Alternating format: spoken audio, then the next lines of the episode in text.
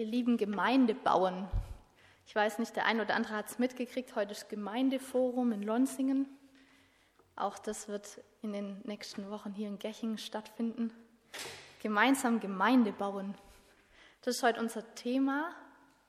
Und ich finde es faszinierend, was passiert, wenn Gott mit uns Gemeinde baut. Und ich finde es so schön, dass wir in die Bibel schauen können, um heute auch zu sehen, was Jesus für ein Fundament legt, wenn es um Gemeindebauen geht.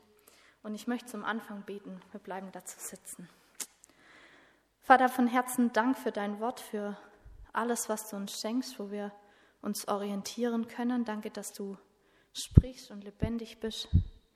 Möchte ich bitten, dass du jetzt unsere Herzen öffnest für dein Reden, dass du das, was wir verstehen, dass es übergeht in unsere Beine, in unsere Hände und dass wir gehen können mit neuer Hoffnung, mit neuer Kraft, weil du uns sendest. Amen. Ihr lieben Gemeinde bauen, was fällt euch dazu ein? Gibt es ein Stichwort oder eine Auswirkung, wo ihr sagt, das ist für mich Gemeinde bauen? Gibt es vielleicht ein, zwei Stimmen, die dazu was sagen können? Menschen einladen, jawohl. In Lonsing kam noch ähm, Gemeinschaft, Beziehung bauen. Das ist ähnlich wie du sagst, genau. Menschen einladen. Lasst uns das mal im Hinterkopf behalten. Ich darf euch mitnehmen in unseren Bibeltext. Wir stehen gerade an diesem Punkt, wo Jesus gekreuzigt wurde und gestorben ist. Er wurde zum Tode verurteilt. Und an diesem Punkt ist für viele alles aus und vorbei. Seine Jünger, die ihm nachgefolgt sind, haben gefühlt alles verloren. Und es geht sogar so weit, dass es nicht nur ein Freund ist, der für sie stirbt, was auch sehr, sehr viel Trauer bedeutet, sondern es ist die Hoffnung, die für sie stirbt. Wir müssen uns vorstellen, Männer und Frauen haben Hab und Gut verlassen. Sie haben Familie und Freunde verlassen, um diesem Jesus nachzufolgen. Es war ihre Hoffnung auf Rettung. Dieser Mann, mit dem war irgendwas anders und in ihm sahen sie die Hoffnung auf Befreiung. Und es lief alles andere als so, wie sie sich's gedacht haben. Jetzt hängt dieser Mann am Kreuz, ihre Hoffnung hängt am Kreuz und stirbt. Und ich finde es faszinierend, weil da, wo die menschlichen Grenzen aufhören, wo wir merken, wir, wir stoßen für uns an Grenzen und wir kommen nicht weiter, da fängt Jesus an, Gemeinde zu bauen. Jesus steht nach drei Tagen wieder auf, vom Tod zum Leben, und er begegnet den Frauen am Grab und er sendet sie und sagt, holt mir meine Jünger zusammen. Holt sie mir zusammen und schickt sie auf den Berg nach Galiläa. Und die Frauen gehen und rennen und richten das den Jüngern aus und die Jünger lassen sich senden nach Galiläa auf den Berg. Und wir lesen in Matthäus 28 die Verse 16 bis 20. Aber die elf Jünger gingen nach Galiläa, auf den Berg, wohin Jesus sie bestellt hatte. Und als sie ihn sahen, fielen sie vor ihm nieder, einige aber zweifelten.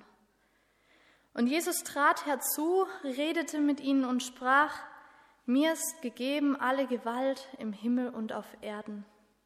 Darum geht hin und lehret alle Völker, taufet sie auf den Namen des Vaters, des Sohnes und des Heiligen Geistes und lehret sie halten alles, was ich euch befohlen habe.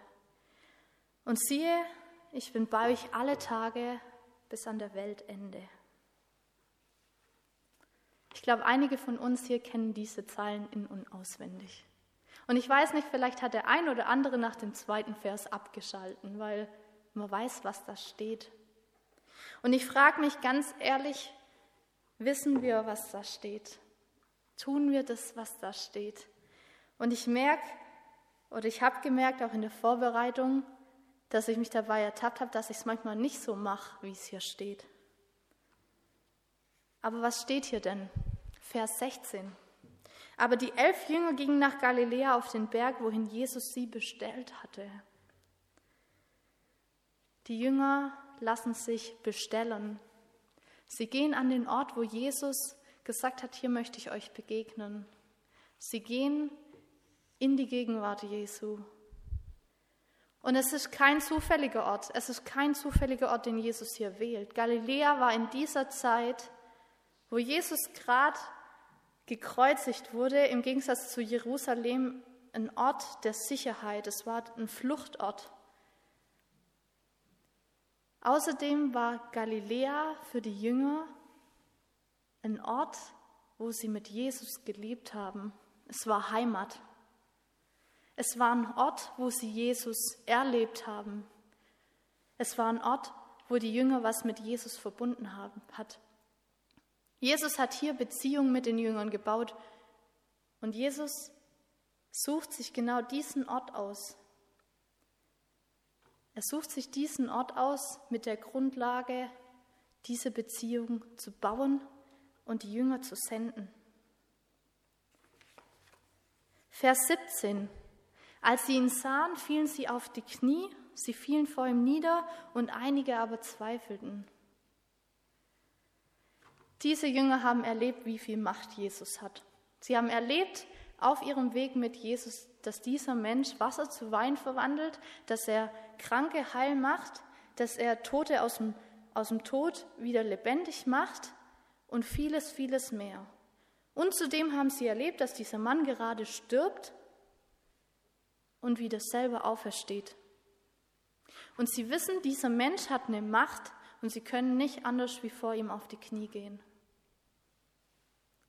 Nur das Verrückte ist, trotzdem ist da so viel Menschlichkeit. Hier steht, einige aber zweifelten. Und ganz ehrlich, wenn man sich das vorstellt, dann kann man das nachempfinden, ja? Diese Männer waren voller Trauer über ihren Freund, der gestorben ist, über die Hoffnung, die sie in ihm hatten. Und jetzt steht er plötzlich wieder vor ihnen und dieser Zweifel wird beschrieben als Zerrissenheit.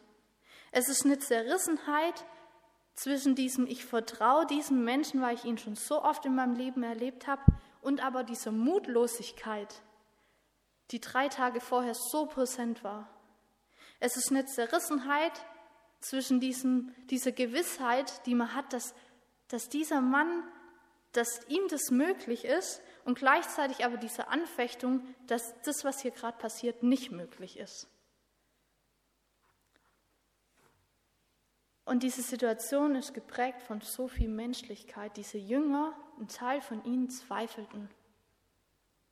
Aber Jesus bleibt nicht bei diesen Emotionen von den Jüngern stehen, sondern er geht weiter. Und wir lesen weiter, und Jesus trat herzu, redete mit ihnen und sprach, mir ist gegeben alle Macht im Himmel und auf Erden. Es ist so eine kleine Geste, die ich so schön finde. Jesus tritt herzu. Wenn ich auf jemand zugehe, dann möchte ich mit ihm in Beziehung gehen. Dann möchte ich mit ihm in Beziehung treten, dann möchte ich Beziehung bauen. Und Jesus tritt diesem Zweifel entgegen. Und wir lesen dass er zu ihnen spricht, Leute, hört zu, mir ist gegeben alle Macht im Himmel und auf Erden.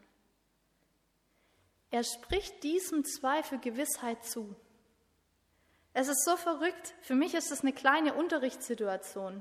Der Schüler sitzt da und ist völlig deprimiert, weil die Aufgabe nach dem fünften Mal immer noch nicht klappt.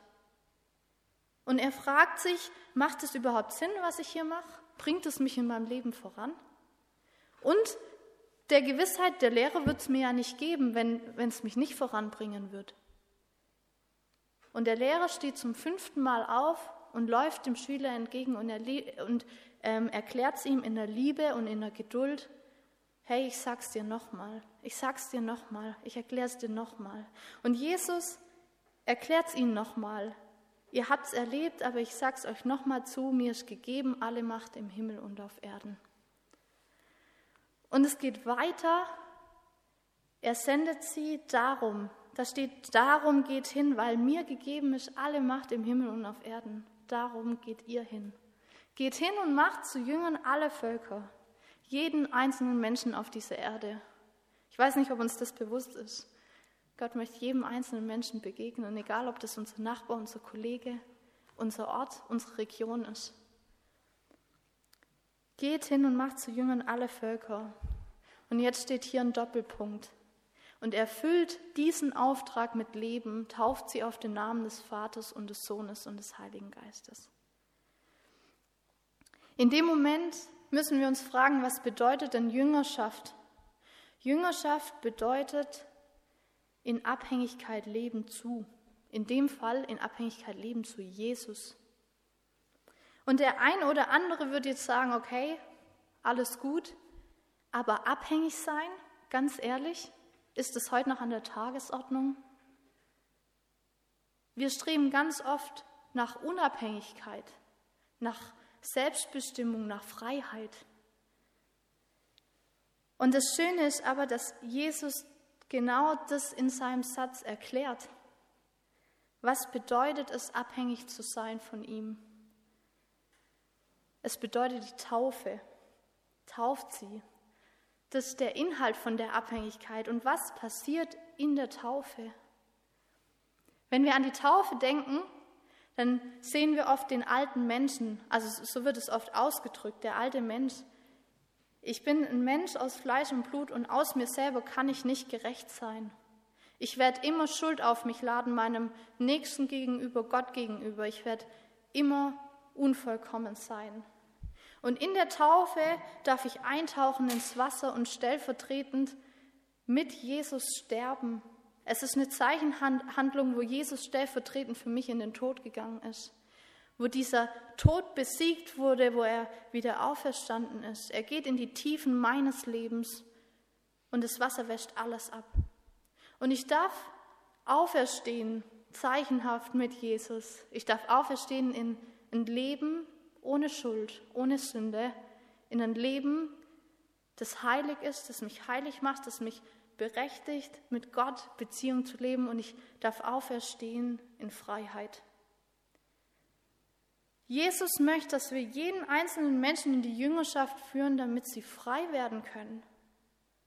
Es ist ein bisschen paradox, aber das ist die Tatsache. Und weiter sagt Jesus, und lehret sie halten alles, was ich euch befohlen habe. Hier geht es nicht um Gesetz, Gesetz, Gesetz, darum geht es nicht. Jesus möchte uns Leben lehren, weil wenn Jesus über unserem Leben Dinge ausspricht, dann wissen wir ganz genau, dass sie uns gut tun. Jesus möchte, dass unser Leben gelingt und dazu brauchen wir Leitung.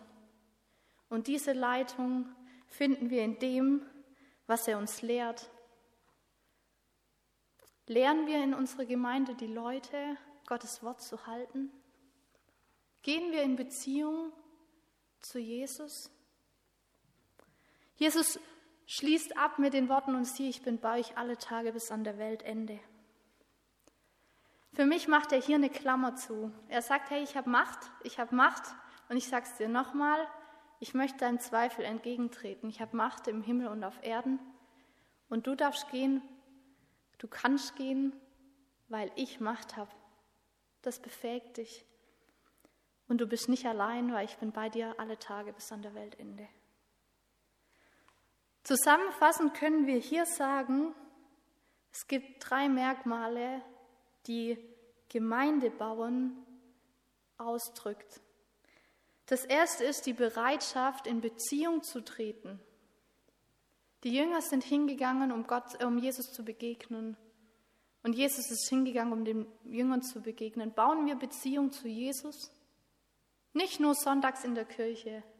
Bauen wir Beziehung zu Jesus jeden Tag neu? Lassen wir uns füllen von seinem Wort, von seinem Geist, der so viel Gutes in unserem Leben wirken will?